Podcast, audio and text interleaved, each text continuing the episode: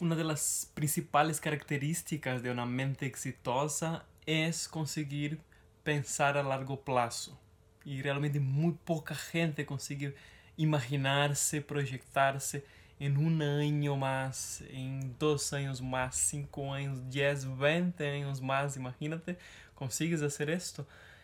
Pero tiene un problema, si tú no consigues pensar a largo plazo, tomas muchas actitudes en el a día, muchas decisiones que van a ser seguramente las mejores, las más vencedoras y exitosas. Es esencial poder conseguir imaginar como quieres que sea tu vida, tu vida perfecta, tu vida ideal em acá, de acá hace um ano, dois anos, cinco anos, hasta 20 anos.